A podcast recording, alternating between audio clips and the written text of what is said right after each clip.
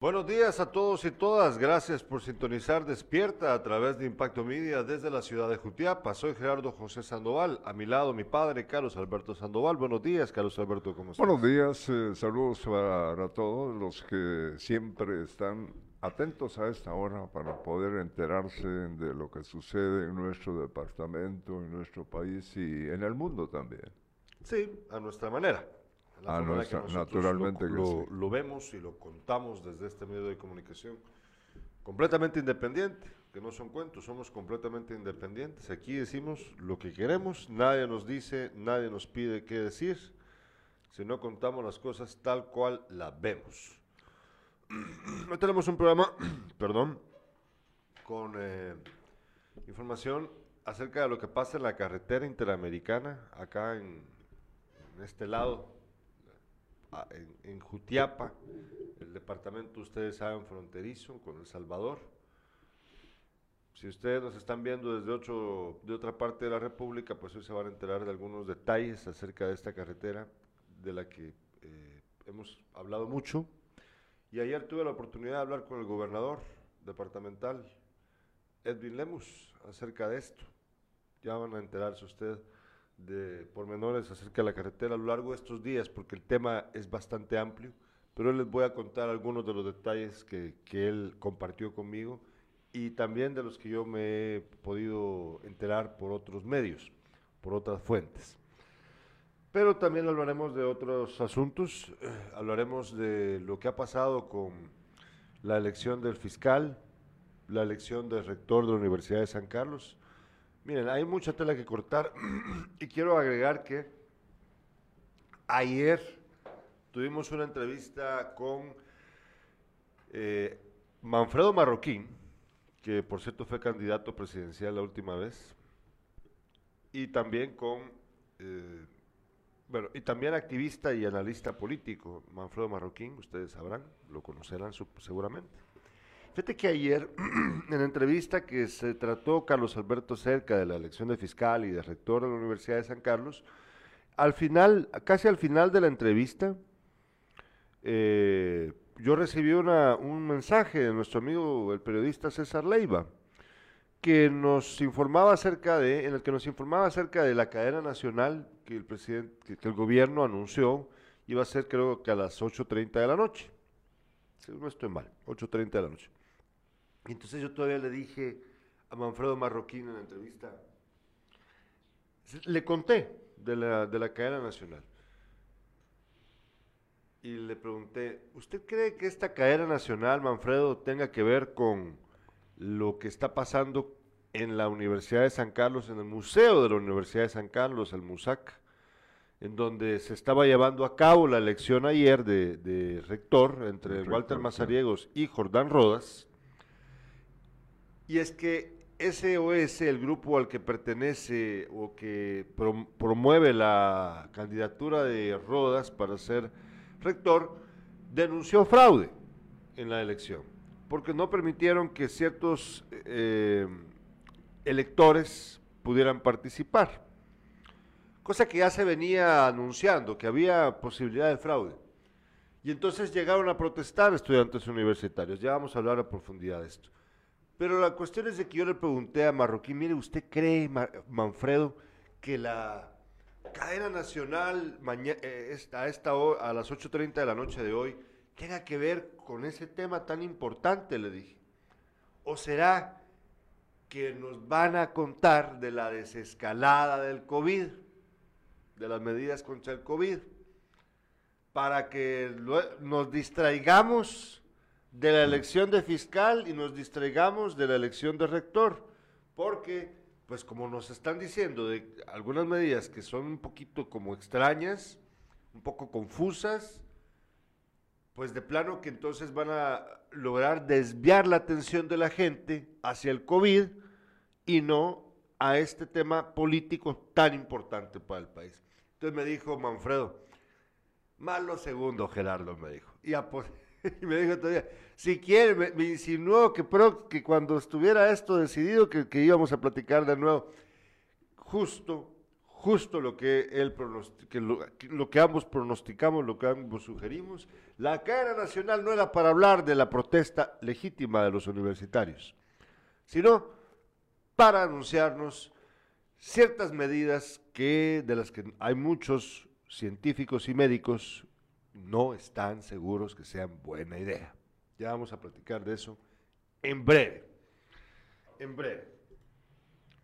Vos tenés ganas de hablar de deporte también. No, no, no. Y vamos a hablar de un montón de temas. Eso vamos, vamos a hablar más adelante. Vamos Te estoy poniendo atención. Al tema. Sí, yo, sí, yo estamos adelantándonos un poquito con algunos de los temas que vamos a tratar. Y en el caso de, eh, de esta señora que quiere quedarse en el poder, anoche eh, estuvo con el presidente. En la tarde fue, en, la, mañana fue, de hecho. Fue la ah. mañana, fue la mañana, pero sí estuvo ayer con él. estuvo ayer con él. Estuvo ayer con él. Eh, sí, ahí vamos a analizar un poquito de lo que se dijo. Eh, pero bueno, hoy vamos a hablar de muchas cosas. También les anunciamos de una vez que hoy vamos a tener al pintor Mario Esquivel, originario del Progreso Jutiapa. El joven pintor Mario Esquivel va a estar hoy aquí con nosotros en el estudio para platicar acerca de su obra. No se lo vaya a perder usted, esto será en Sin Casacas, hoy a las 5 de la tarde. De una vez les doy un pequeño adelanto acerca de ello. Pero ahora vámonos con una breve, breve pausa comercial. Y al regreso vamos a hacer nuestra acostumbrada revista de prensa por los medios de comunicación nacional, nacionales e internacionales más importantes. Volvemos después de esa breve pausa comercial.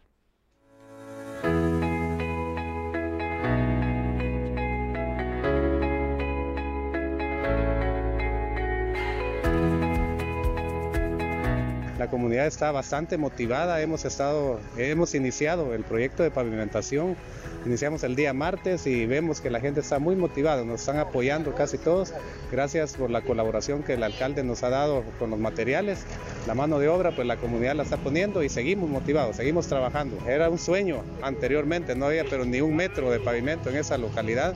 Y ahora pues gracias a Dios ya llevamos casi la mitad, llevamos ahorita de la primera etapa. Agradecerle al señor alcalde por esa contribución tan necesaria. Creo que al final de cuentas la comunidad está bastante agradecida con él, con Dios primeramente y con él porque sabemos que Él está poniendo su granito de arena y la comunidad lo está aprovechando al 100%. Entonces estamos muy agradecidos con Dios primero, con el señor alcalde y con su consejo, ¿verdad? Porque la gente está muy entusiasmada, la, gente está contenta, está conforme, trabajando. Ahora, gracias a Dios, único alcalde que ha estado al tanto y que va a hacer algo bueno en, en esta comunidad es Rosales. Municipalidad de Jutiapa. Revista de prensa.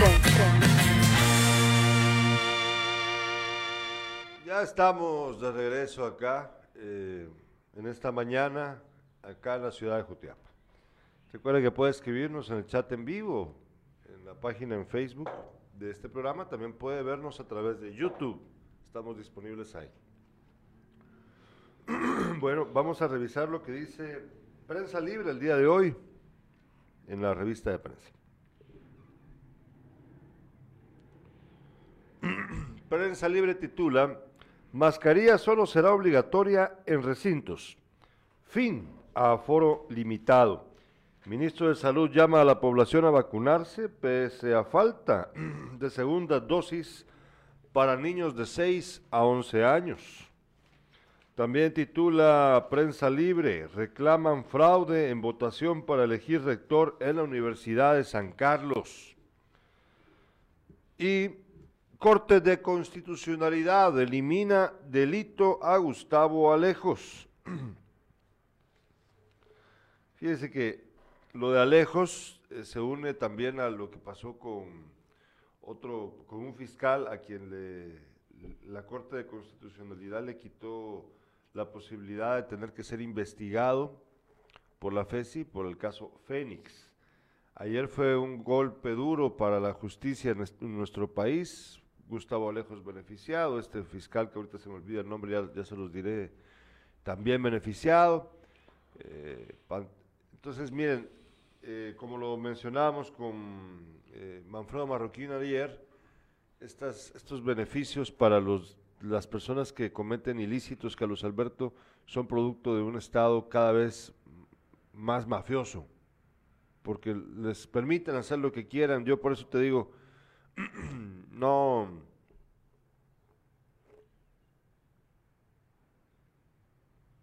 Nuestra verdadera, lo que más debería de preocuparnos no está ocurriendo en Rusia y Ucrania, que debería importarnos, claro, pero lo que más debería preocuparnos e importarnos es no la guerra ahí, sino la guerra acá, la guerra que tenemos los guatemaltecos sin declarar en contra de esta gente que quiere acaparar todo el poder posible para que puedan hacer lo que quieran sin tener que rendir cuentas. ¿Y hasta dónde vamos a llegar si el pueblo lo permite?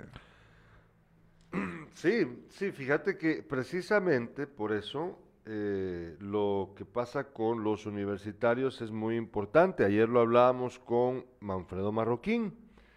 Eh, lo que han hecho los estudiantes universitarios es el último rincón de resistencia que hemos podido ver por parte de, un grupo de guatemaltecos. Son los únicos hasta el momento. Este grupo que sí que yo creo que sí representa a los estudiantes sancarlistas,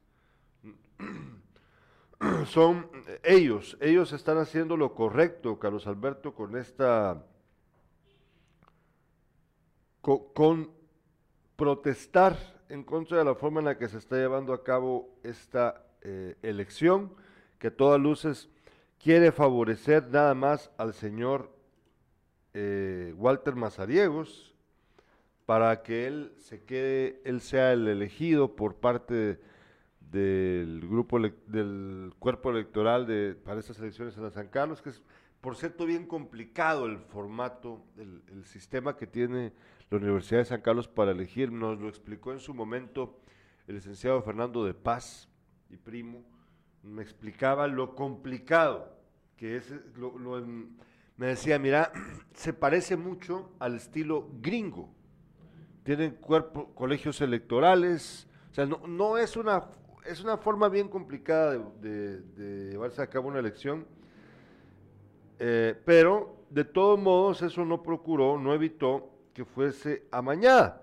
Y es que simplemente quieren poner al candidato oficial detrás. Pero mira, Gerardo, también los, los mismos estudiantes eh, eh, actuales o años atrás han sido responsables. Eh, apoyan a determinado candidato, ¿no? se, ha dado. No son y, solo estudiantes, es que no son, bueno, es que no, es, es, te digo, es más complejo, pero sí, tienes razón. No, no, pues no, razón, es cierto, eh, son responsables también. Sí, es verdad. Bueno, vamos eh, a analizar esta situación en breve. Solamente vamos a pasar ahora a ver la portada del periódico. Continuamos con el periódico. El periódico titula el día de hoy, Salud, usa, eh, salud modifica uso de mascarilla y elimina límites de aforos. El ministro Francisco Coma indicó que, vamos a ver, ¿qué indicó? que el cubrebocas se mantendrá en municipios con alerta roja y en lugares cerrados. También recomienda continuar con el uso del alcohol en gel. Pero la foto, sin duda del día en el periódico, pues ahí ven ustedes la foto, se titula Evitan elección de rector. Por eso te digo yo, fíjate que lo que ayer nos decía Manfredo Marroquín es muy valioso. Porque, como por eso te digo, el último la última defensa contra estas, esta serie de elecciones a dedillo que está haciendo el gobierno, la, única, la última defensa parecen ser, por lo menos en el caso del rector, los estudiantes que, están protestando, que estuvieron protestando ayer, porque detuvieron la elección, lo lograron hacer, porque toda luz es fraudulenta. Puede ser que a usted le caiga bien o le caiga mal Jordán Rodas, puede ser, esa es decisión de cada quien. Puede ser que Jordán Rodas no sea el idóneo para ser rector. Puede ser, ¿verdad? Pero lo que no puede ser es que haya fraude. O sea, ¿cómo? O sea, no, hombre. O sea, ahí hay un problema serio, porque eh, no se trata de Jordán Rodas, se trata de fraude, del fraude. Eso es lo que no se puede permitir. Entonces, me parece a mí que lo que hacen los estudiantes universitarios es muy loable, muy respetable. Y ojalá hubiesen más que estuvieran dispuestos a hacer lo mismo. No como aquí, que los estudiantes universitarios que han de ser de esos de 40 años que nunca se han graduado, eh, andan ahí, eh, son eternos estudiantes sancarlistas, son los huelgueros sancarlistas de la JUSAC, que andan hablando puras babosadas, levantándole falsos a la gente sin prueba alguna. Tal es el caso de Manolo, ¿va? Levantándole falsos de que lleva años, que años de trabajar en la municipalidad de Jutiapa, fíjate, años dicen que lleva nuestro productor acá, Manolo Colocho, que trabajó cuatro años para el Chavo Castillo, dicen, y que insinúan que no, no llegaba a trabajar. Así. Así. es que de verdad son unos bárbaros, hombre. Esos son los que dan vergüenza, como te digo. son estudiantes eh, eternos. Exactamente, esa es la palabra. Estudiantes eternos, o sea, ni siquiera se gradúan, ya se dedican a otra cosa. Yo creo que ni van ya a la universidad y se llaman, eh, eh, ¿cómo es? Huelgueros Sancalistas Jusac. Ya quisiera verlos en esto, ¿eh? Veamos la foto, Manolo, si podemos ver la foto, que la última que te mandé de la, de la protesta que consiguió la, pues por lo menos la postergación temporal de la, de la elección de, de, rector ayer en el Museo de la Universidad de San Carlos en la zona 1. Ahí, ves, ahí, ahí van a apreciar ustedes cómo estaban eh, irrumpiendo y protestando frente a las instalaciones de, de la, MUSAC, los estudiantes universitarios. Ahí está la foto. Yo no veo ahí a ningún estudiante de la JUSAC, yo creo que han de haber estado dedicados a escribir puras pajas, como siempre lo hacen, levantándole falsos a la gente, haciéndose los chistositos de vez en cuando, atinando con algunos comentarios de vez en cuando, así señalando cosas positivas, o sea, a veces atinándole con su, con su opinión a la crítica que hay que hacer a las autoridades, pero siempre, pues, de forma bastante mediocre, mal escrito y muy responsable, como lo digo, cuando se hacen acusaciones sin fundamento. Y para lo importante, para luchar por la San Carlos, ahí deberían estar. Para luchar no solo por la San Carlos, porque el futuro de la San Carlos es muy importante para el futuro de nuestro país. Entonces, tanto discurso de paja para nada, por favor. Bueno, todos tal vez se van a graduar como cuando tengan 60, ¿no? Tal vez tienen la el chance. Vamos a ver la portada de la hora. La hora titula el día de hoy, Canciller. Dice, ninguna apreciación cambiará relación de Guatemala y Estados Unidos. Ay, Dios santo. Claro que cambia, mi estimado canciller, ya cambió la apreciación que tiene Estados Unidos de Guatemala y de, y de parte de Guatemala hacia Estados Unidos. Claro que cambia, no déjese de cuentos. Y la foto de portada de la hora. Rector de la Universidad de San Carlos, denuncias de fraude, amparos, insultos y conatos, que obviamente de violencia marcan elección. Bueno, por último, por último, vámonos con la portada de El País. El País titula el día de hoy, vamos a ver, el, país titula el día de hoy, las aldeas del frente de Zaporilla encaran la brutalidad del avance ruso. Ucrania alerta de que el ejército de Putin prepara una ofensiva desde el sur sobre una región clave para hacerse con esta área industrial. Fíjense que con lo de la, de lo de la guerra entre Rusia y Ucrania, eh, últimamente han pasado muchas más cosas que son alarmantes. Entre ellas, eh, se han metido en Transnistria, que es una parte eh, prorrusa de Moldavia, que formaba parte de la Unión Soviética hace muchos años atrás, pero ahora es un país que nada que ver. Y lo que preocupa es que quieran seguir avanzando y toquen territorios que eh, provoquen, como lo advirtió, fíjate, lo advirtió el ministro de Relaciones Exteriores de Rusia, como lo advirtió, una tercera guerra mundial. O sea, esto no hay que todavía eh, dejarlo como que no va a pasar, porque aun cuando el gobierno de Estados Unidos rápido salió a decir que, que debería de ser más responsable el ministro porque no es necesario llegar a esas instancias, lo cierto es de que cada vez las cosas se ponen peor. Tal es el caso de la negativa ya rusa de darle, eh, suministrar gas a, a Polonia y Bulgaria. Entonces, ya no les van a dar. ¿Sabes por qué ya no? Porque Polonia y Bulgaria decidieron no comprarles el gas en rublos, la moneda rusa. Y es que lo que pasa es que con las amonestaciones económicas que Rusia ha sufrido, se ha devaluado el rublo 40% frente al precio del dólar y eso ha provocado pues que ellos necesiten estabilizar el rublo y para lograrlo tienen que hacer que la gente les compre en rublos, que les pague en rublos más bien. Una locura.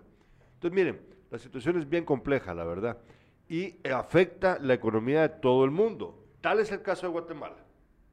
Mira, pues, eso se nos olvidó contarlo, pero les advierto, les se los advierto de una vez. Yo ayer eh, tuve, eh, pues, porque voy a ver a mis hijas este fin de semana, de una vez vine y pensé, porque nos lo advirtió nuestro amigo y socio Mario Urbano, nos dijo de gasolinera y Hotel del Sol, ¿verdad? De gasolinera Papigazo y Puma, que ya se venía, que ya había avisado, ya se había avisado unos días atrás, que salió en los medios también, ¿verdad? El aumento de al menos tres quetzales más, el incremento de al menos tres quetzales más a los combustibles. Entonces yo lo que hice ayer fue ir a ponerle lo que podía al carro porque todavía no estaba ese precio eh, actualizado. Todavía compré ayer, y es que ya estoy comprando regular, porque ni modo, ¿verdad? Me gasté todo el súper que tenía el carro, y entonces empecé a comprar regular, porque pues eso, así me explicaron que hay que hacerlo. Entonces, a 33 centavos el galón, pero aún ya con subsidio. Si va a aumentar tres quetzales más, estamos hablando de que va a llegar a 36. Pero hagamos, sentido, hagamos uso del sentido común. Significa que sin subsidio, sin subsidio, el galón bien podría, el de regular, bien podría estar a 41 quetzales. Hay bebos, pero esto es producto. No, hay, hay bebos. Ay, veo yo. Ah, pero cuando querrás ir a ver los partidos de Chuapa, me contás. Me voy a ir a pie. Ah, te vas. Fíjate que la verdad es que vale la pena más irse en camioneta, en bus. La verdad es que sí. la verdad es, que sí. Entonces, pero, pero todo esto es producto de lo que está pasando en esta, en esta guerra. No solo eso, ¿verdad? Pero, pero afecta todo, todo el ciclo de, las economías a nivel mundial. Bueno, vamos a ver si hay mensajes de los espectadores antes de continuar con, la, con todo el contenido del programa. Vamos a revisar. Eh, ah, sí, hay mensajes, nos dice Jenny Torres. Buenos días. Y Juan Carlos Salazar dice, ya reportándome ya de regreso, andaba en Murcia. Tengan un buen día, don Beto Gerardo y Manolín. ¿Qué andabas haciendo en Murcia? A ver, contamos un poquito cómo es Murcia. Murcia, había un equipo de Murcia en la Liga Española, ¿verdad? Sí se llamaba Murcia, creo yo, precisamente. Que de plano no está en, la, mayor, ahorita no está, creo yo, pero sí estuvo en su momento. Bueno, eh, vamos a una breve pausa comercial como siempre y al regreso. Pero antes, es que falta todavía, ¿no? no al regreso tus titulares. No, no, ah, bueno, no, pero vamos a hablar de, Doña Consuelo. Ah, bueno, ¿querés hablar de una sí. Doña Consuelo? ¿Por qué le decís Doña Consuelo? ¿Cómo? ¿Por qué le eh, decís así? Eh, a ver, explica. Porque no le puedo decir vieja hija de... Ay, no, yo no dije eso. Pero, mira, mirarle su, su traje de aquí, pues. Sí, pero esto no, es que yo no... Bueno, pero ¿qué quieres decirme con no, Es que no la podemos ver. No, yo, no vale la pena que lo comentemos porque la gente no lo ve. Dice, bueno. La actual jefe del Ministerio Público, Consuelo Porras, ignoró los problemas y señalamientos a su gestión. En la entrevista que sostuvo con el presidente Alejandro Yamatei, como parte del proceso de elección del, fiscal general para el periodo 2022-2026. Aquí viene lo bueno. Durante el encuentro, el mandatario preguntó a Porras si consideraba trabajar con organismos internacionales, a lo que la funcionaria respondió que lo ha hecho. La coordinación que llevamos con las agencias de Estados Unidos ha sido muy satisfactoria, afirmó. Sin embargo, el 20 de septiembre del 2021, el gobierno estadounidense la incluyó en la lista Angel de actores corruptos y antidemocráticos y en julio 2021 la USAID congeló la cooperación al Ministerio Público. Y dice esta señora, eh, lo que llevamos a cabo coordinación con las agencias de Estados Unidos y ha sido satisfactoria. Si esta doña no puede eh, estar diciendo eso, eh, su relación, si está confirmado, según lo leímos eh, aquí, corrupta y antidemocrática la doña. Sí, mira, es que eso es lo que ayer platicábamos también con Manfredo Marroquín. Resulta que esta señora en, las comisión, en la comisión de postulación, ella es la mejor puntuada. Ah, sí. Va.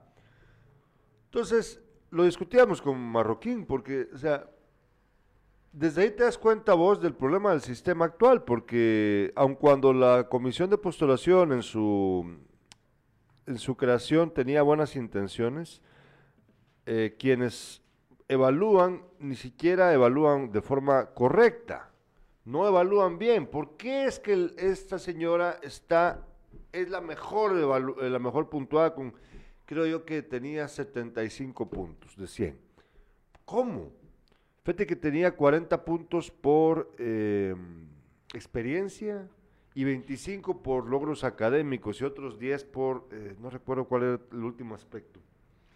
Pero el punto es que ¿Cómo puedes calificarla así? ¿Cómo puedes darle esas notas tan teóricamente alta, que la verdad es que no lo es, eh, a una persona que primero hay indicios, sino que, sino, sino, sin, por no decir certeza, de que plagió su tesis para su título académico. Segundo, que ha sido amonestada por el Departamento de Estado de Estados Unidos y la han calificado de actor que impide la lucha contra la corrupción. O sea, ¿cómo puede, y le han quitado la visa, ¿verdad? ¿Cómo puede ser posible que a esa persona la comisión de postulación le haya dado 75 puntos, la más alta calificación? O sea que es, en teoría, si vamos a escoger a alguien por su calidad, su puntuación, pues ella debería de ser elegida. Oh, si, fuera, si fuera por esa razón. Entonces yo, es algo muy molesto, la verdad. Es algo muy molesto que el sistema funcione de esa manera. Y entonces, pues bueno, eso sí, ayer con Marroquín hablando, pues te mencionamos, le dije, mire, mi papá insiste con que va a ser Consuelo Porras y que Consuelo... Y yo le digo siempre de que, da, que, que tomos los otros cinco también, ¿qué ¿quiénes son esos cinco? Y entonces, curiosamente, Marroquín coincide un poco más conmigo que con vos, porque decía, pues sí, la verdad es que los, todos los demás son iguales. La diferencia es de que ella ya está ahí, ¿verdad? Ya la conoces. Entonces, por eso tal vez, a fin de cuentas, el presidente va a escogerla a ella, porque no va a querer tal vez arriesgarse con otro que no, del que no tiene certeza de si al final le va a dar la vuelta a la tortilla como lo hizo Tel Maldana. Es la única posibilidad.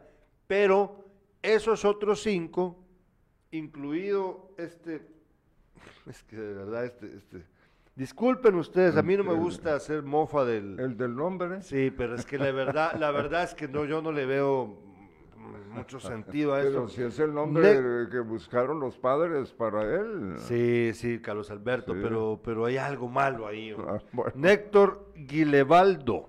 Néctor Guilevaldo. ¿Y saben qué es lo que hay de malo ahí? Les voy a, les voy a explicar qué es lo que hay de malo ahí. Que, para que entiendan bien que esto yo no estoy burlándome del nombre del Señor, nada más porque sí.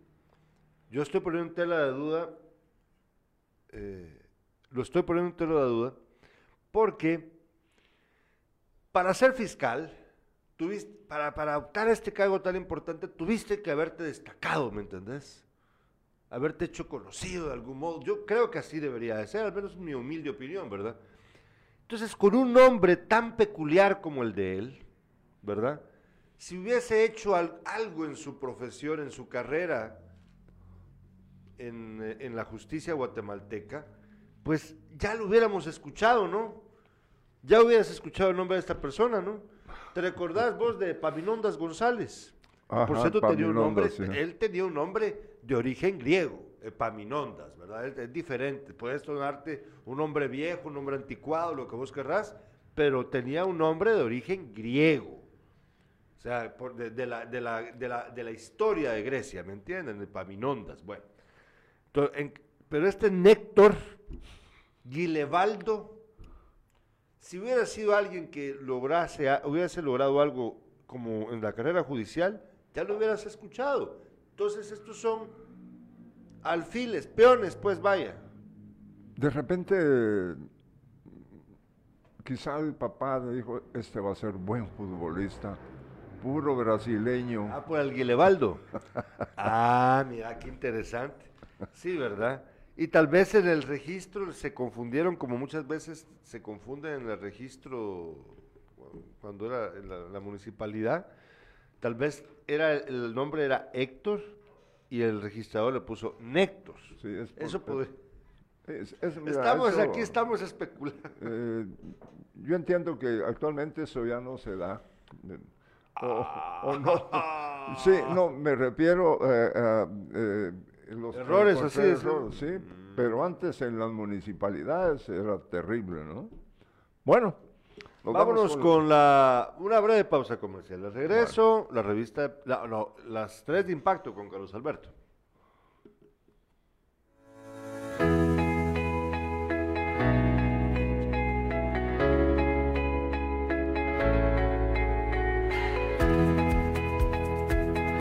La comunidad está bastante motivada, hemos, estado, hemos iniciado el proyecto de pavimentación, iniciamos el día martes y vemos que la gente está muy motivada, nos están apoyando casi todos, gracias por la colaboración que el alcalde nos ha dado con los materiales, la mano de obra pues la comunidad la está poniendo y seguimos motivados, seguimos trabajando. Era un sueño anteriormente, no había pero ni un metro de pavimento en esa localidad. Y ahora pues gracias a Dios ya llevamos casi la mitad, llevamos ahorita de la primera etapa. Agradecerle al señor alcalde por esa contribución tan necesaria. Creo que al final de cuentas la comunidad está bastante agradecida con él, con Dios primeramente y con él porque sabemos que Él está poniendo su granito de arena y la comunidad lo está aprovechando al 100%. Entonces estamos muy agradecidos con Dios primero, con el señor alcalde y con su consejo, ¿verdad? Porque la gente está muy entusiasmada, la, gente está contenta, está conforme, trabajando. Ahora, gracias a Dios, único alcalde que ha estado al tanto y que va a hacer algo bueno en esta comunidad es Rosales. Municipalidad de Jutiapa. Las tres de impacto.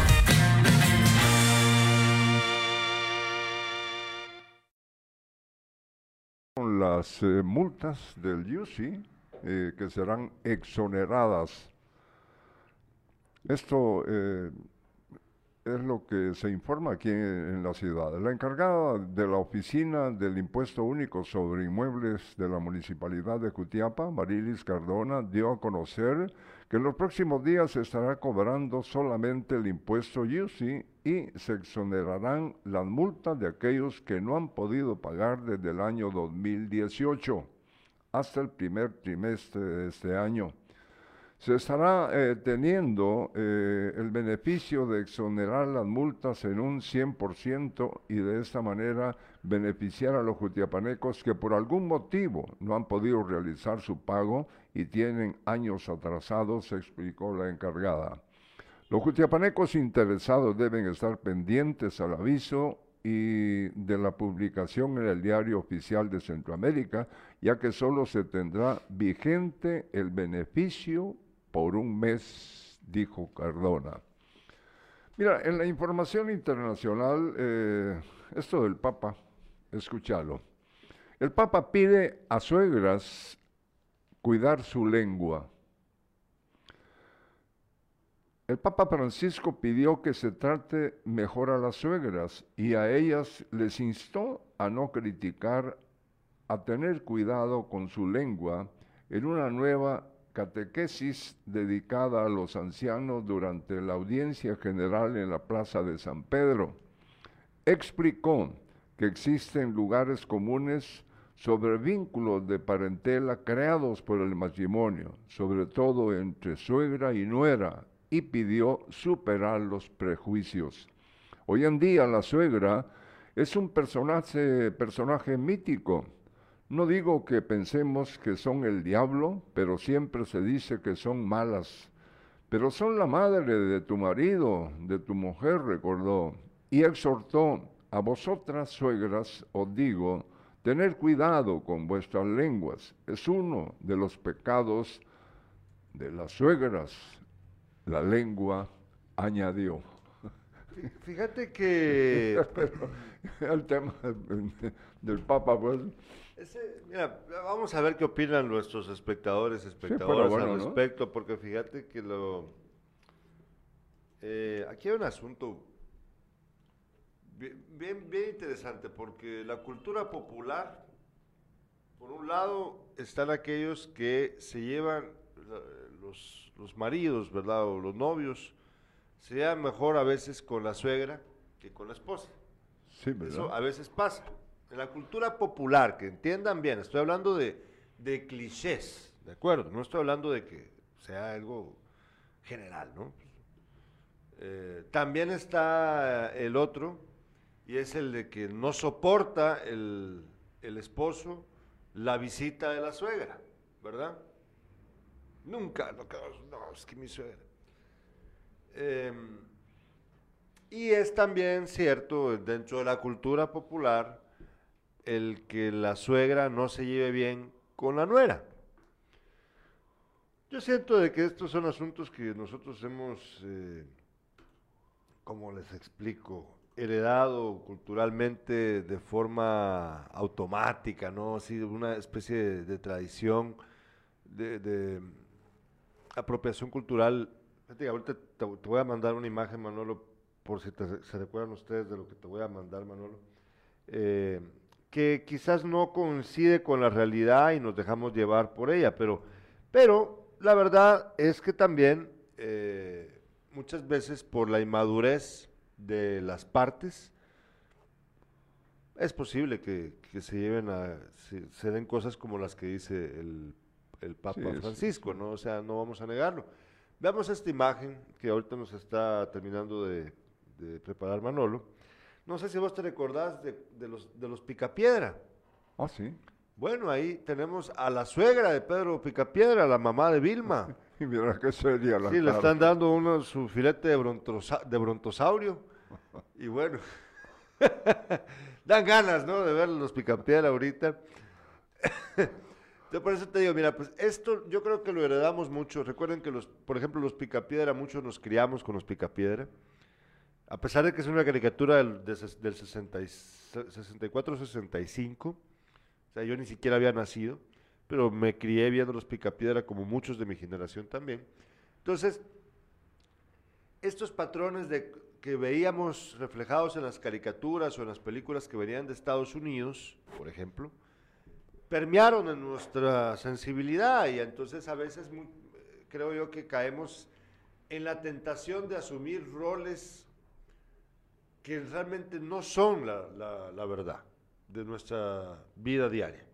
Lo que quiero decir en pocas palabras es que a veces nos dejamos llevar por estos ejemplos cuando la gente no es como la estamos queriendo ver. Pero hay un momento el efecto bola de nieve que hace que todo sea muy difícil de evitar. Entonces me parece muy interesante la reflexión del Papa Francisco. Yo, pensaba que era mentira lo que me iba a no, no, pero resulta que es verdad lo que, sí dijo eso el Papa Francisco. Eh, ¿Qué te digo? O sea, Mira, yo, te, eh, yo tuve una, una suegra muy especial, doña Lucita, ¿no? Jamás se, se metió en, eh, ¿me entendés?, en problemas con que de dónde podía haber nacido, ¿no? Ella fue una mujer muy especial y Dios la tenga. Fíjate que mi ex suegra, yo con mi ex suegra me llevo, pues ya no me llevo igual que antes, ¿verdad? Porque con las separaciones uno ya, pues todo se distancia, todo se, se ve más difícil, más ríspido a veces. Pero me llevé, me llevé bien durante el tiempo que, que estuve con mi expareja y le tengo mucho cariño a mi ex suegra.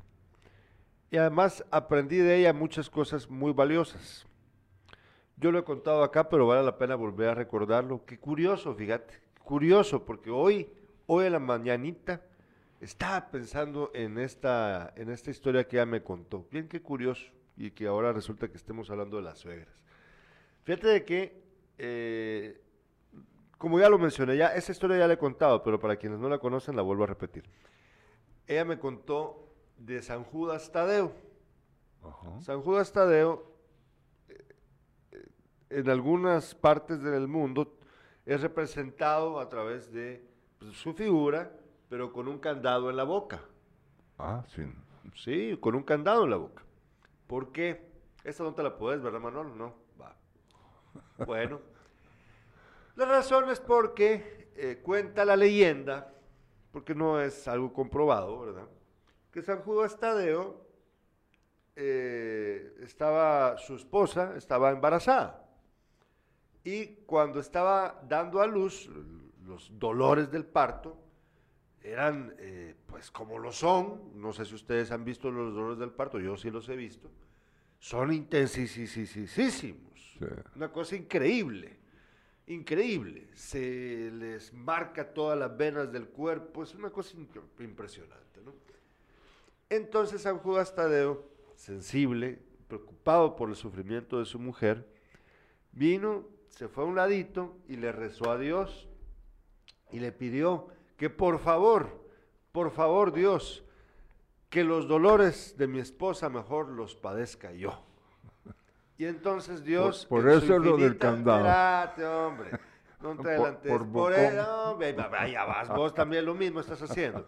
Entonces vino, vino Dios en su infinita sabiduría y le transmitió, le transmutó los dolores de la esposa a San Judas Tadeo. No habían pasado ni 10 segundos de dolor que San Judas Tadeo estaba sufriendo de parto. Cuando le se volvió a hincar, le dijo, Dios, Dios, por favor, devolvéselos a mi mujer. Y entonces, al devolvérselos, Dios, para dejarle la señal clarísima, le puso un candado en la boca. No pidas lo que no puedas tolerar.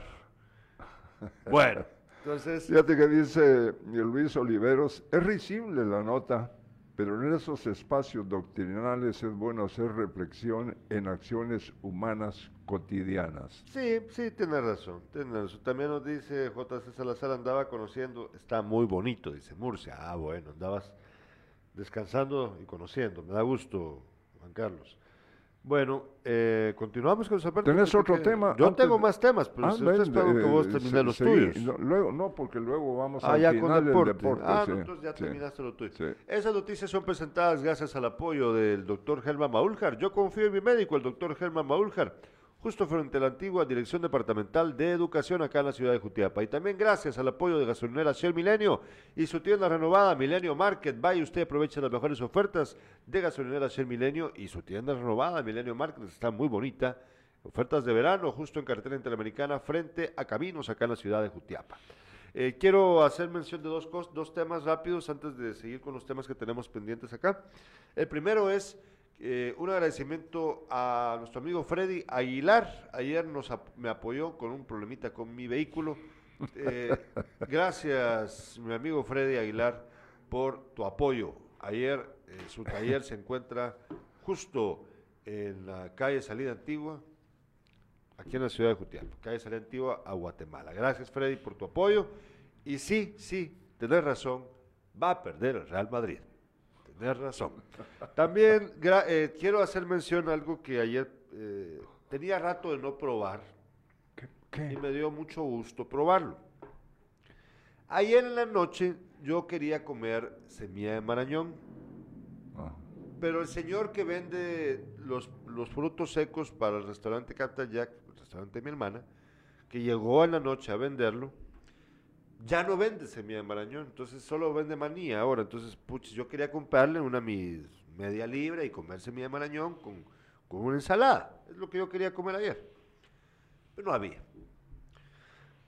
Entonces, eh, que por cierto me dijo que lo que pasa es de que ha aumentado el precio de la semilla de marañón, que él antes la compraba a 45, la revendía a 50 quetzales, pero ahorita el precio de la libra es de 70 quetzales. Entonces, no, simplemente no puede, ¿verdad? Entonces, al final, al final, de- después de tanto pensar, decidirme a comprar una hamburguesa, que ahora ya no le podemos llamar igual, porque ya no se llama igual al restaurante, pero una hamburguesa de la fuente, que Ajá. ahora es Don de Yuma, co- cocina oriental, aquí en la... Que conste que no se están anunciando con nosotros, ¿eh? que conste. Yo nada más estoy contando la experiencia. Que queda aquí, de hecho, No, queda al una otro esquina lado. para allá, Sí. una esquina allá. Entonces ahí como a las 8 de la noche me fui a... No, como a las 7. Me fui a comprarme esta hamburguesa. Que por cierto aumentó el precio. Un poquito. Yo recuerdo que valía 15 o 16 y ahora vale 20 quetzales. Yo pedí solo la hamburguesa. Lo único que yo quería era la hamburguesa. Me la sirvieron rapidísimo, me la llevé a, a mi casa y me la comí. Y eh, yo sé que hay productos que la gente dice ha cambiado. Hemos hablado del pollo campero que ha cambiado, que no sé qué. Y es que hay fluctuaciones, depende de la época, ¿verdad? Que, que varían algunas recetas o que los productos ya no son los mismos, etcétera, etcétera. Pero déjenme decirles algo. Por la nostalgia que me provocó, pero también por la, porque me pareció que esta vez le dieron en la tecla, me sentí muy, muy contento de haberme comido esa hamburguesa ayer. ¿Ah, sí? Sabía lo más parecido que yo tengo, de lo que yo tengo memoria de como sabían hace 20 años atrás.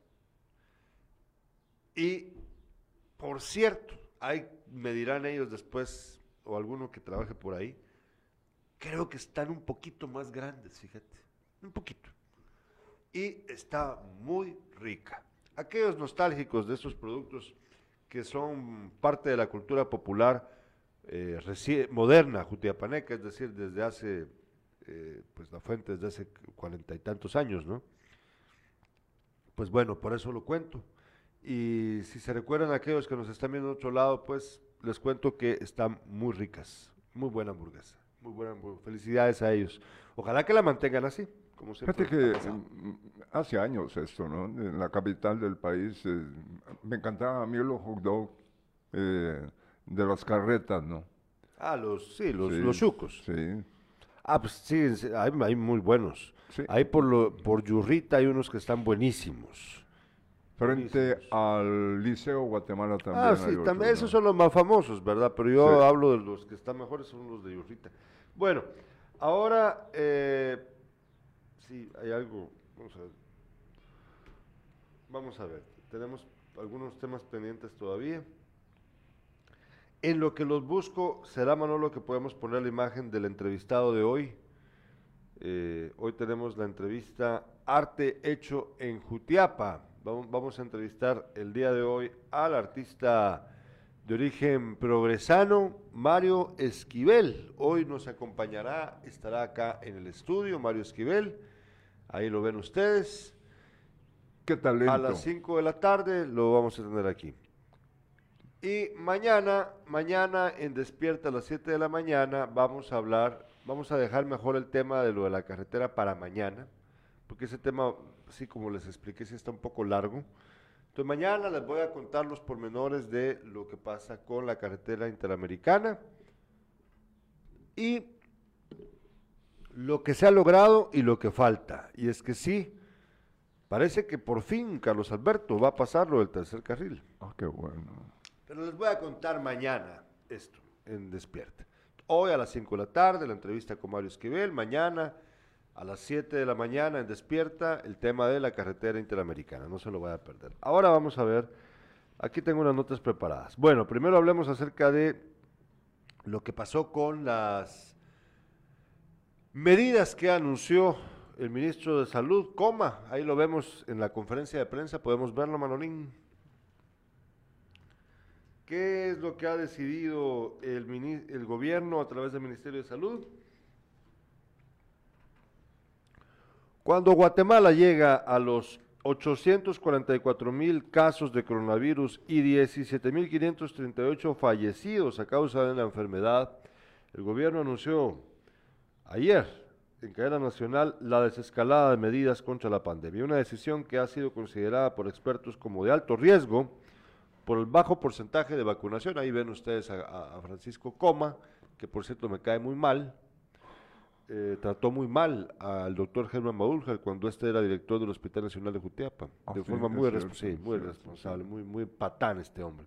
Bueno, dice, en Guatemala se han aplicado 16 millones 895 mil vacunas contra el COVID, de las cuales 8 millones 113 mil personas han recibido una sola dosis, lo que representa el 54.63% de los guatemaltecos aptos para vacunarse contra la enfermedad.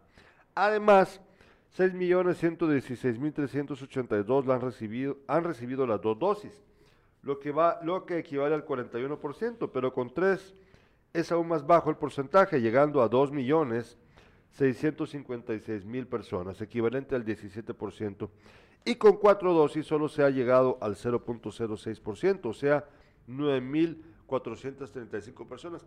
Que eso me, eso me recuerda averiguar, porque nosotros dos pertenecemos al sector de del 17.88%. Vos ya, te, ya tenés la tercera, ¿verdad, Manolo? Vos no tenés la tercera. ¿Por qué no tenés la tercera? Ay, Dios. Vaya, pero entonces yo tengo que averiguar cuándo nos toca la cuarta si ya podemos ir por la cuarta, Carlos Alberto. No sé. Bueno. Pero dice, pero a pesar de esas cifras, este miércoles el ministro de Salud Francisco Coma anunció modificaciones en el uso obligatorio de mascarillas y en los límites de aforo. Bueno, ¿cuáles son las medidas que se han tomado? Ahí las tenés vos, ¿puedes contarnos? Eh, que son bastante largas, ¿no? Por, ejemplo, en el uso de la mascarilla, eh, rojo en espacios abiertos y cerrados, ¿no? ¿Sí? Se debe usar. Se debe usar. En espacios eh, cerrados, naranja, el amarillo, en espacios eh, cerrados, sin uso, los verdes, ¿no? Visitas en instituciones hospitalarias, reclusión o detención no permitido. Sí, o sea, tenés que usar la mascarilla, puro tú. Sí. El transporte urbano y extraurbano, 50% de aforo. Fíjate que qué bueno que, que salga esto, porque, insisto, no entiendo por qué si la municipalidad teniendo elementos que pueden subirse a una camioneta, que van llenísimas, eh, algunos van con, eh, con el con la mascarilla. y otros no.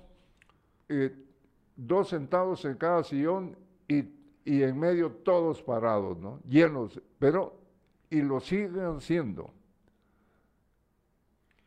Fíjate que, aquí estoy revisando, Jutiapa definitivamente no está en rojo. No. Eh, yo, aquí es cuando viene la cosa, cuando la cosa se pone complicada, y, pero no, me voy a quedar callado. Eh, dado que el gobierno ya, ya ha determinado esta decisión, yo me imagino que ahorita ya si se acabaron cualquier, ya se acabó cualquier excusa para que el precio del pasaje siga a dos quetzales. Ahorita es cuando deben de, devolver el precio del pasaje en el bus, en el transporte urbano, a 1.50. Se acabó, se acabó. Ya no hay razón. Y no me vayan a salir que porque el precio de la gasolina porque eso nunca ha sido determinante para el precio del transporte. Así que ahorita yo insto a las autoridades municipales a que impongan el sentido común y le digan a los transportistas, bueno señores, se acabó, regresen a unos 50. Y a los, que, a los transportes extraurbanos, bueno, se acabó, regresen al precio original, se acabó. Fíjate que todo lo, eh, del progreso de eh, Asunción Mite y hasta la frontera, eh, bastantes quetzales de más han exigido. ¿no? Nos escribe Suaro Quintana. Buen día, dice. La cuarta dosis al cumplir cuatro meses exactos de la tercera a trabajadores de salud, mayores de 50 años y enfermos crónicos. Lo de la mascarilla está bien, pero siempre con prudencia. Lo malo es el porcentaje de vacunados en algunos municipios. Sí, yo creo que por ahí tendrás razón, doctor Quintana. O sea que, pero entonces esto significa, doctor, que en mi caso, que yo tengo 40 años, yo no, yo no debo de vacunarme con la cuarta. Solo las personas que decís aquí, trabajadores de salud y mayores de 50 años y enfermos crónicos o sea, yo no aplico a la cuarta. Hay que saber. O sea, vos sí tenés que... Vos de cajón, ¿verdad? Claro. Pero, pero yo no. Manolo no, bueno, Manolo ni siquiera se ha metido la tercera.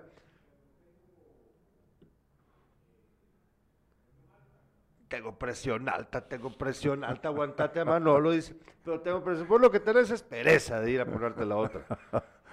Esas son babosadas. Bueno, nos dicen, Rusman, las mismas autoridades se vuelven cómplices de estos abusos e ilegalidades del cobro del transporte. Pues yo digo por eso que ahorita es cuando deben eh, volver los precios a la normalidad, ya no hay excusa, si el gobierno ya dijo que no, no. Bueno. Me quedó, me quedó pendiente algunas eh, eh, disposiciones. Ah, bueno Fíjate que eh, en centros de culto, 50% de aforo, máximo una hora. En sepelios. ¿Pero en rojo o en qué? No, yo te estoy hablando nada más de lo rojo. Ah, en rojo. ah, bueno, rojo. en cuanto ah, a los sepelios, dice, una hora, máximo 10 personas. Mm. En ligas profesionales, amateur y deportes de grupo, 10 personas, aforo del 25%. Ferias, piscina, cine y teatro, 50% de aforo. Parques públicos, bares y centros nocturnos, 4 metros en grupos no mayores de 10 personas, o sea, separados. Bueno, en industria esencial, manufacturera, construcción, entretenimiento y gimnasios, cuatro metros por persona. Eh, mercados, supermercados, centro comercial, hoteles y restaurantes, cuatro por persona.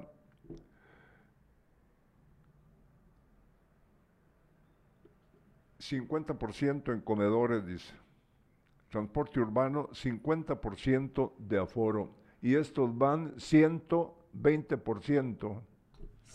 bueno, bueno, bueno, eh, vamos a ver, porque ¿cuándo entra en vigencia esto? Eso es lo que no me quedó claro. ¿A partir de hoy? Dice... Eso, eso, eso fue una de las cosas que a mí no me quedó claro de cuándo va a entrar en vigencia este pues yo me imagino que ya, ¿no? O sea, no, no. No tiene, no le encuentro fecha, mascarilla, no, no. Sí, yo estaba buscando también la, esto, eso de la fecha, del momento en el que entra en vigencia, pero no lo he logrado encontrar. Bueno, seguramente ya está en vigencia y, y, y será eh, Voy a probar hoy a ver si me dejan entrar a algunos lugares sin la mascarilla. Me voy a tener que pelear con el guardia de seguridad. Le voy a decir, mire, ya se puede entrar sin mascarilla. Porque no estamos en rojo. Sí, fíjate que en México, la Ciudad de México, Nayarit, Coahuila y Nuevo León eliminaron la obligatoriedad del uso del tapaboca en espacios abiertos, pero sí deben cumplir con distanciamiento físico y en Estados Unidos eliminó el uso de, la, mascarilla en lugares al aire libre y se acordó que solo se requería en el transporte público, fíjate, pero un juez federal invalidó su obligatoriedad. Pero bueno, los Estados Unidos se mantienen con que se acordó que solo se requería en transporte público. Vamos otra vez al transporte público nuestro, ¿no? Van más. eh, Sí, Sin mascarilla. sin mascarilla. Bueno, tenemos mensajes, nos dice el doctor Quintana. Esa es la fase en la que estamos aún. Para niños aún no hay vacuna para segunda dosis, por ejemplo. Ah, bueno. Y también dice el doctor, la verdad, nunca se en esas medidas. Es cierto, es cierto. Fíjate que yo, yo pa- parece que estamos saliendo ya del COVID, ¿verdad? Cosa que, de la que no tenemos por qué sentirnos tan en confianza, porque vean lo que está pasando de nuevo en China. Vean lo que está pasando en China. Entonces, eh, pero bueno, ahorita parece que ya, parece que ya terminó, pero no, no hay que confiarse. Y lo digo porque, eh, pues, eh, no hemos, la población no se ha vacunado, la- ya, ya vieron ustedes las cifras, es un poquito más allá del 50% de la población que apenas tiene una vacuna. Los que tienen dos dosis, al, al grupo al que pertenece Manolo, son treinta y tanto por ciento de la población. O sea, hay que tener mucho cuidado porque todo esto en un país como el nuestro puede ser catastrófico. Hemos sido afortunados comparado con otros países en donde las cifras son ah, espantosas. Recuerden, por ejemplo, aparte de Estados Unidos, el segundo país con más muertes por COVID ha sido Brasil, con más de 600 mil muertos. 600 mil muertos, imagínese usted. Bueno, ahora sí, el- le repito de una vez, hoy a las 5 de la tarde, la entrevista con Mario Esquivel, el pintor de origen achuapaneco. Y mañana a las 7 de la mañana, en Despierta con mi padre Carlos Alberto Sandoval, vamos a hablar acerca de la carretera interamericana, lo que he averiguado yo por mis pesquisas periodísticas acerca de ella. Por cierto, ayer hubo mucha gente que estaba varada en la carretera porque por los trabajos que se están llevando a cabo habían colas, ahí en jurisdicción de, de Quesada. Bueno, ahora sí vamos a hablar de deporte. Veamos la imagen eh, de la selección de Guatemala y de México, Manolo, por favor. Vemos ahora esta foto, una de las fotos del partido de ayer, en, la que la selección de Guatemala empató con México en el Camping World en Orlando, Florida, un lleno total en el estadio. Obviamente la mayoría de mexicanos, aunque habían guatemaltecos, no hay que dudarlo, hay mucha comunidad guatemalteca en la Florida, pero eh, fue un partido con una selección de México B, una selección alternativa, eh, probablemente uno o dos de los que están en esa selección tal vez lleguen a ser convocados por Martino, quizá ninguno, puede ser también, pero esa es la intención, probarlos. Y la selección de Guatemala en esta fase nueva, tratando de encontrar un estilo de juego, tratando de entender las ideas del señor Tena.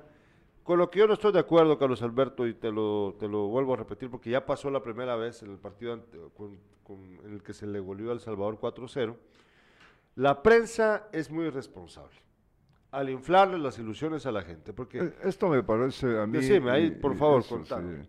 Fíjate que eh, yo vi el partido completo y para mí la figura fue el portero, portero nuestro, eh, Nicolás Hagen. Él, él impidió que el equipo mexicano gol, sí, anotara eh, gol. anotara gol, ¿no? Aunque muchos disparos iban hacia afuera, pero los que iban hacia la portería, eh, Nicolás eh, actuó bien. El equipo se estuvo defendiendo, nada más. Y en el segundo tiempo, no, no, es, no voy a exagerar, dos veces pasó del terreno de juego para llegar Sí, al no, no área. hizo nada, segundo eh, tiempo eh, nada. Absolutamente nada. Entiendo que, no sé, pues, no sé, eh, eh, no todos son jóvenes, pero sí la selección de Guatemala tiene, pues, una edad de, de jugadores de probablemente de, la mayoría eh, 25 años, ¿no? Pero nada que ver con... Ayer me recordé precisamente sobre el Pescado Ruiz, la gran figura del fútbol gu- guatemalteco, y de este, el que, el, que anotó... a Pin Plata. El Pin Plata.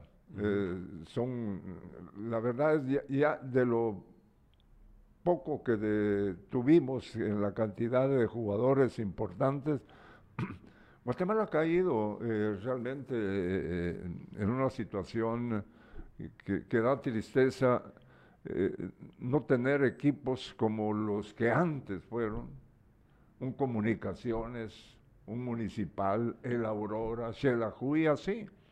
Pero actualmente, mira, este equipo que va eh, para el, descenso, el de Sololá, le empata ya en los últimos minutos a Comunicaciones en un empate a dos. No tiene nada. Bueno, pero recordate que Comunicaciones tuvo logros importantes este año, ¿no? sí, pero eh, bueno, dice, oye lo que dice la prensa guatemalteca, Guatemala deja buenas sensaciones en amistoso frente a México. Pues, ¿Cómo puedes decir que buenas sensaciones? Si no,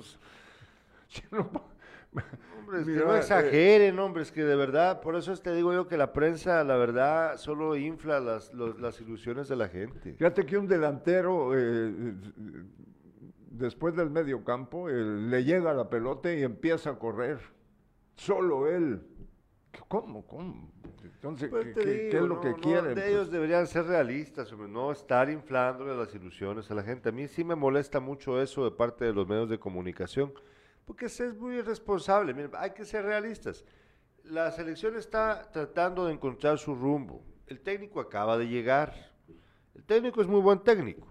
La selección tiene una oportunidad de ir avanzando hacia un proceso de selecciones, no únicamente de esta, que le permita eh, en un futuro, quizá a mediano plazo, competir con un mejor nivel para tener un sueño mundialista que te gusta. Para, porque el próximo es 2000, tal vez, tal vez, tal vez, si se hacen bien las cosas, tener cómo competir para, para las eliminatorias del Mundial del 2030 no para el 2026. O sea, bueno, sería lo ideal, ¿verdad? Sería lo ideal, pero, pero, pero uno debe de ser realista, hombre.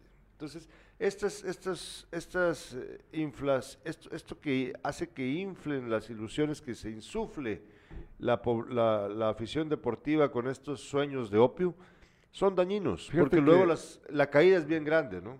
Fíjate que eh, la cantidad de, espectadores, eh, la mayoría de ellos mexicanos y, centroamericanos, otros eh, guatemaltecos, fíjate que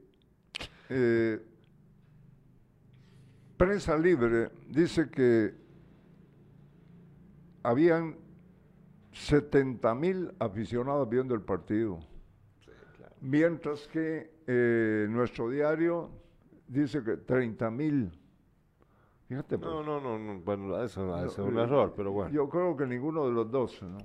No, sé, cuál, no sé cuál es el aforo del estadio. Pero bueno. Pero para 70 mil aficionados, no, pues, si, te voy a averiguar cuando tenía el estadio del camping. Vaya. Mientras tanto, Leo dice, este fue el cuarto, partido de Guatemala en la era del técnico Tena y hasta ahora sigue sin conocer la derrota.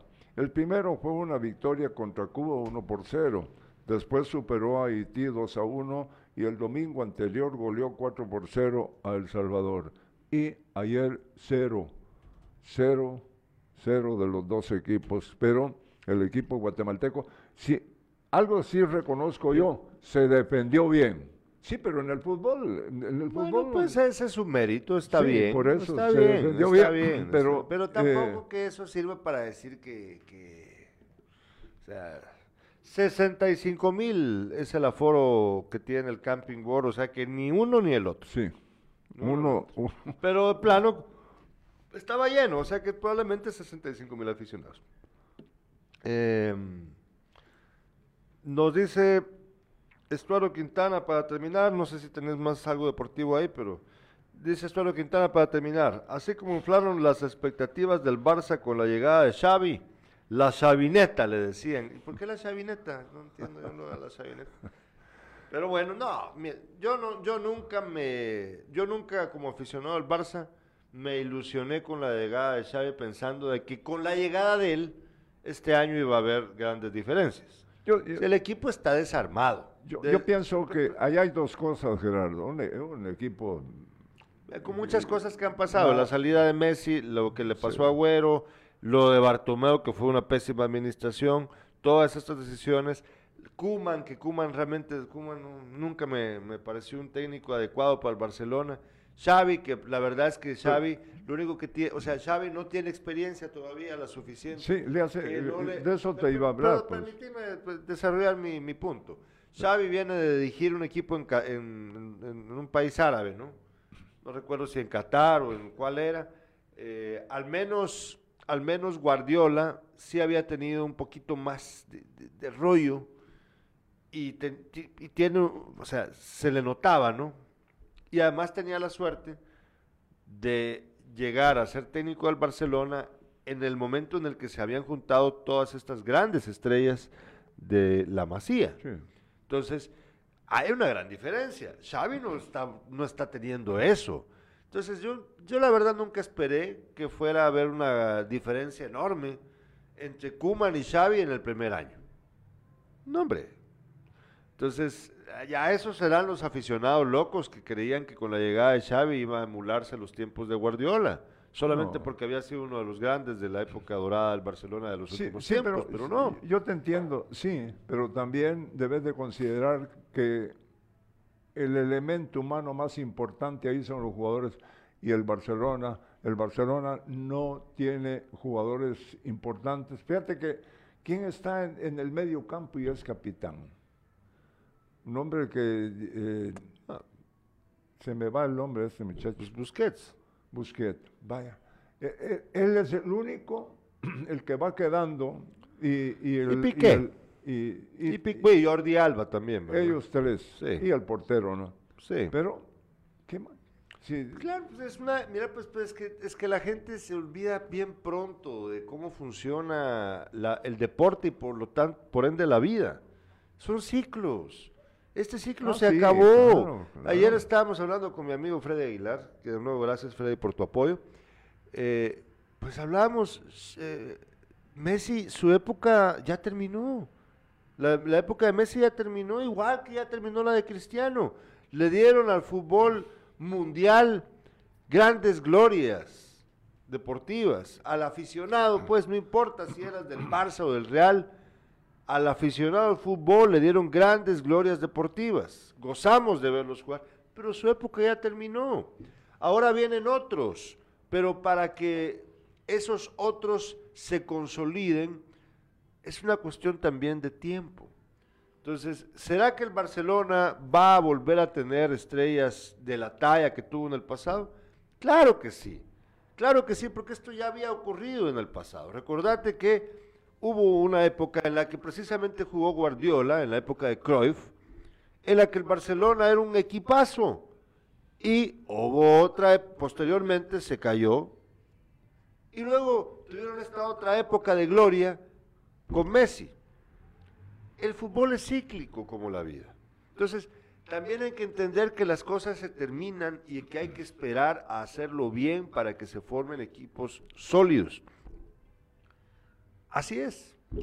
Los grandes equipos, como el Barcelona, como el Real Madrid, como los grandes equipos italianos, los equipos ingleses, son, son clubes que no están supeditados a un jugador. No pueden estar supeditados a un jugador, aun cuando se hable mucho de la Messi dependencia, que se padeció, es verdad. Pero de todos modos, los ciclos así son. Y los clubes que están desde hace muchos años en la cúspide del fútbol, saben que la idea es continuar. Si no, ¿cuál es el chiste? Si nunca, no van a jugar eternamente las grandes estrellas, ¿verdad? Siempre van a haber cambios. Pues sí. Nosotros les agradecemos sus, ah, porque... Ah, bueno, tenés más. Hoy día en San Marcos el Mitral se enfrentará al. Deportivo Marquense. Ese partido está programado para las 8 de la noche, es el partido de ida. Se va a jugar allá en San Marcos, en Marquesa de la Ensenada. Ya, eh, sin duda alguna, están en ese lugar eh, los Asumitenses, el equipo de Asunción Mita. Y eh, en cuanto a, los cuartos de final, programación de, partidos, eh, precisamente cuartos de final de la primera división, ya hablamos lo de Remarquense con Vitrán, Zacachispas con San Pedro, Zacapa con Sinabajul y Crema B se mide con Fisco a las 9 de la mañana. Fisco. Misco. Ah, Misco. 9 de la mañana de hoy. En cuanto a lo que llama más la atención naturalmente, el, fútbol europeo, que es grande, ¿no? Eh, ya se jugaron los primeros dos partidos, el Manchester City le ganó 4 por 3 al Real Madrid y ayer Liverpool 2 a 0 a Villarreal. Partido aburrido, la verdad. Este partido lo dominó ampliamente y el, el, Liverpool, pero solo anotaron dos goles. A mí me aburrió el partido. No, ah, de hecho, me dormí eh, en el segundo tiempo, a, los 15 minutos del segundo tiempo, me dormí. Aburrido. Bueno, el martes 3 de mayo, es decir, la semana que viene, Villarreal recibe al Liverpool. Sí. Y el, miércoles, eh, Real, Madrid, Manchester, City. ¿Están ardidos de los del Madrid? A ver, no, no, ellos están contentos porque no los cachimbiaron, por eso están bien contentos. Bueno, nos vemos hoy a las 5 de la tarde con la entrevista a Mario Esquivel, el pintor Achuapaneco, no se lo vaya a perder. Y mañana a las 7 de la mañana en Despierta tendremos el tema acerca de la carretera interamericana. No se lo pierda usted, por favor, esté atento a nuestras publicaciones en las diversas plataformas, TikTok, Instagram, YouTube y también aquí en Facebook. Gracias, nos vemos más tarde.